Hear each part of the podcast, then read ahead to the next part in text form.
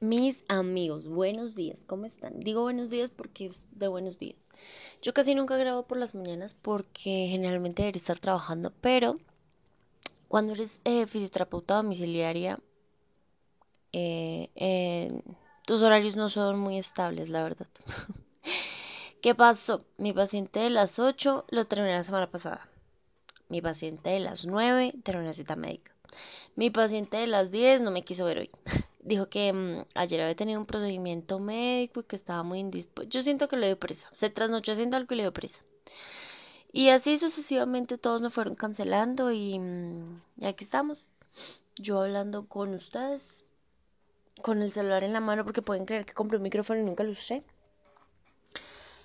Vengo a hablarles que no les voy a decir mentiras, le mentiré a mi jefe, pero ustedes no. Yo debería estar haciendo evoluciones y trabajo administrativo. Aunque las evoluciones van al día, el otro día se nos cayó la plataforma y nos quedamos sin plataforma, entonces estamos todas atrasadas en evoluciones.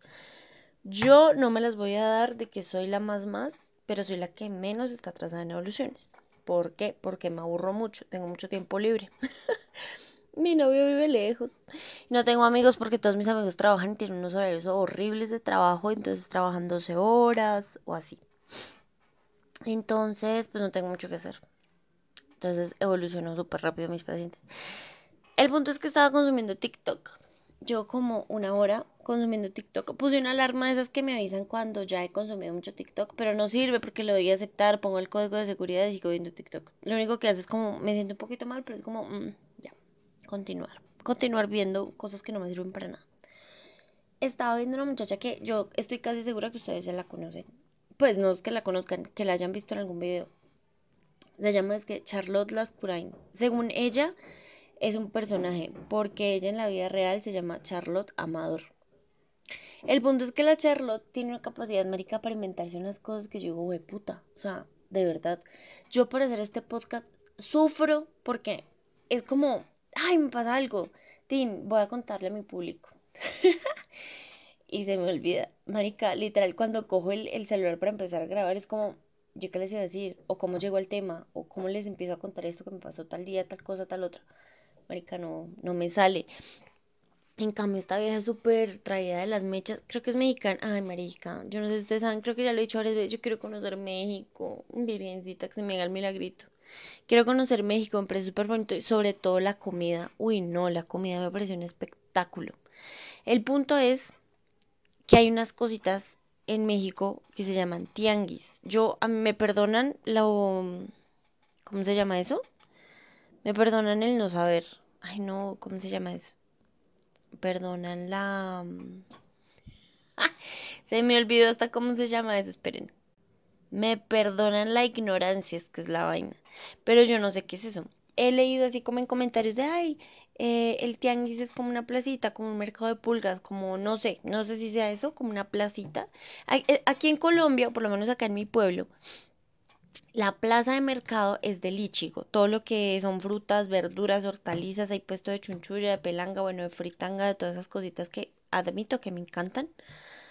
Y también hay una partecita chiquita de la plaza donde venden como sombreros, cachuchas, eh, cachuchas para los que no sepan son esas gorras que se pone uno aquí adelante con visor, visera.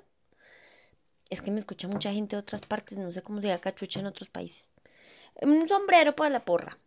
Y yo digo, de pronto así es un tianguis, pero hay gente que dice que no, que es como un mercado de pulgas. Y el mercado de pulgas es diferente a la placita, porque el mercado de pulgas no vende en mercado, es, son solo cosas como de segunda mano, de second hand, que está súper de moda, que la verdad pues sí me gusta mucho porque pues el tema de la contaminación y eso. El punto es que la vieja dice que todas sus cositas son de París, Francia, que su país favorito es Europa y que ella ya conoce, obviamente, por eso sabe que Europa es un país, porque ya lo conoce.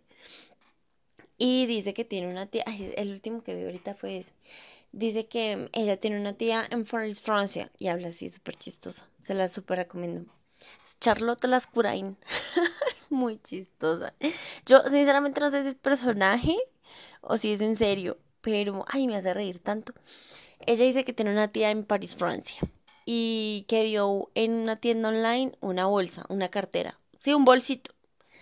que súper bonito y súper halo y ella se dijo a sí misma que ella lo tenía que tener. Entonces que habló con su tía y que la tía le había dicho que era una tienda súper halo, súper exclusiva, súper, mejor dicho, ni te las crees. Entonces que se lo mandó y que toda la cosa, que ella lo compró. Bueno, no le entendí bien si ella lo compró, le mandó la plata a la tía, lo compró por internet, no entendí. Ah, mentiras. Ella como que lo compró por internet, se lo mandó a la casa de la tía y la tía lo mandó aparte porque para que llegara más rápido y toda la vuelta. Entonces, lo estaba sacando y pues yo dije, o sea, marica, es un bolso pues de esos de diseñador y toda la vuelta. Generalmente vienen como en una caja y dentro de la caja viene una bolsita de tela y dentro de la bolsita de tela viene el bolso con toda la vuelta, una tarjetita. O sea, si me entienden? Yo he visto otros otros otras personas destapando sus bolsos super hellos y así más o menos. ella va sacando su bolsa azul del tianguis, dicen, pues dicen en los comentarios, yo lo que les digo, yo nunca he ido a un tianguis. Y la gente le escribe es que colaboración de París con el tianguis, la bolsita azul del tianguis. Parece es una bolsa esas literal en la que uno coge del mercado. Es una bolsa plástica normal, color azul, y ella va sacando así su bolso ay, no, yo me puedo reír mucho. Y yo no entiendo dónde saca tanta cosa y empieza a cantar y toda la vuelta. La otra es que le preguntan, es que creo que tiene un, tema ahí con, con, una, con otra, mm, pues con otra persona muy famosa de allá de México, que se llama Jerima. Ay, no.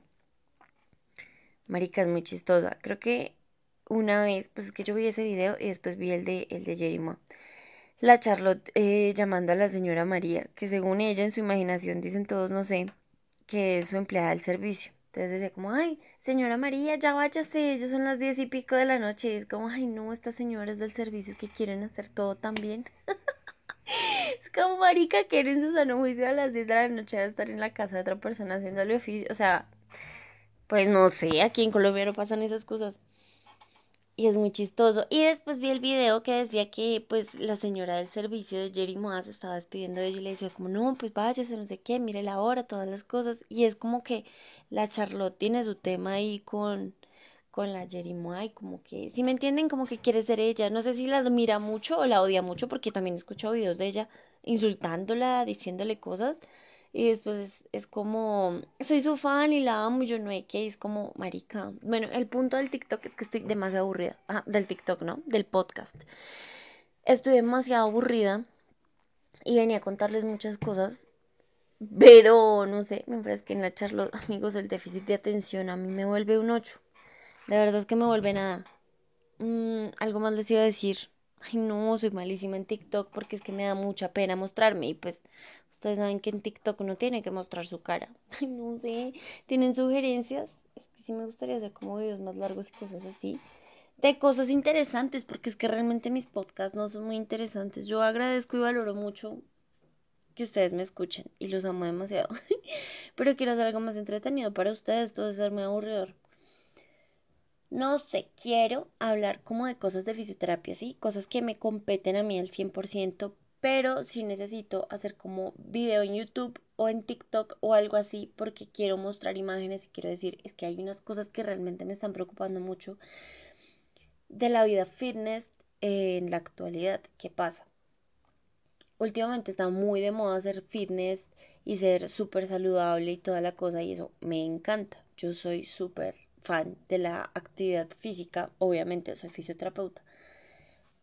Pero con todo este tema han surgido muchos entrenadores em, empíricos.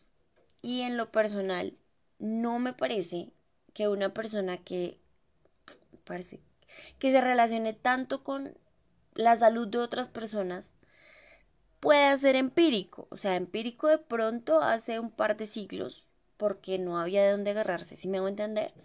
Pero ahorita en lo, donde ya casi todo está escrito, que se pongan a inventarse cosas, a dañar técnicas, a, lesionarse y a lesionar a otras personas, pues no me parece justo. ¿Qué pasa? Un entrenador personal no puede ser empírico. ¿Por qué? Se supone que los empíricos basan sus prácticas en lo que a ellos les funcionó. ¿Qué pasa con el cuerpo humano?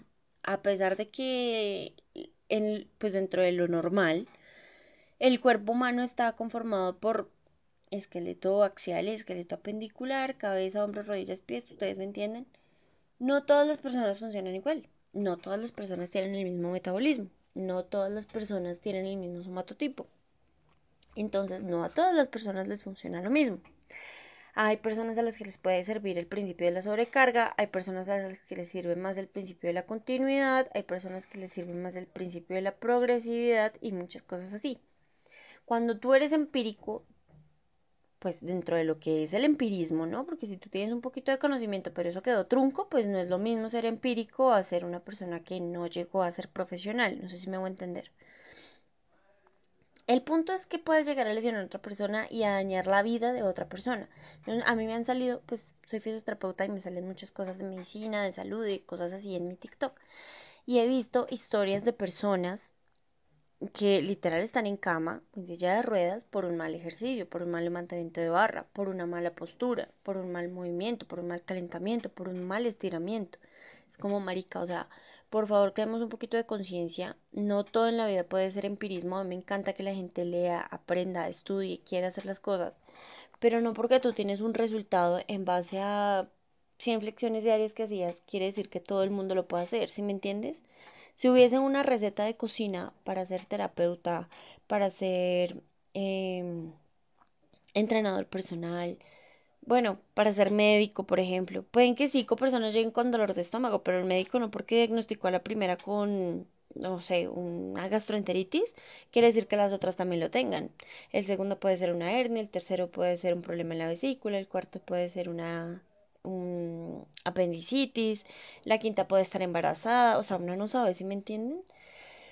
Para todo esto uno necesita una planeación, una evaluación del paciente, una marcación de objetivos, conocer al paciente, su alimentación, su trabajo, todo, marica. Y es como, es que yo llevo dos años entrenando y mira cómo estoy de musculoso, yo te puedo entrenar y hacer que tú te hagas igual de musculoso. Por favor, no. O sea, vayan con personas capacitadas. Créanme que sale mucho más barato pagar a un entrenador profesional que pagar a un médico. Se los aseguro. Conozco muchas historias. Tengo pacientes que llevan conmigo, y les cuento, más de seis meses intentando rehabilitarse de algo. Ustedes miran, ah, pero es que seis meses no son nada. Amigos, seis meses es mucho cuando tú estás esperando un resultado, cuando ya no puedes hacer algo que te encantaba hacer, cuando estás en una cama o en una silla de ruedas, cuando no sabes qué va a pasar contigo. Eso es mucho tiempo. Así que por favor cuídense mucho, no confíen en todas las personas, no todo se puede hacer empírico. Yo no quiero desmilitar ninguna profesión, pero hay cosas que sí se pueden hacer de manera empírica. Obviamente se van perfeccionando, aprendiendo, leyendo, estudiando, pero son cosas que sí se pueden hacer. O sea, no quiero desmeritar, pero quiero dar ejemplos.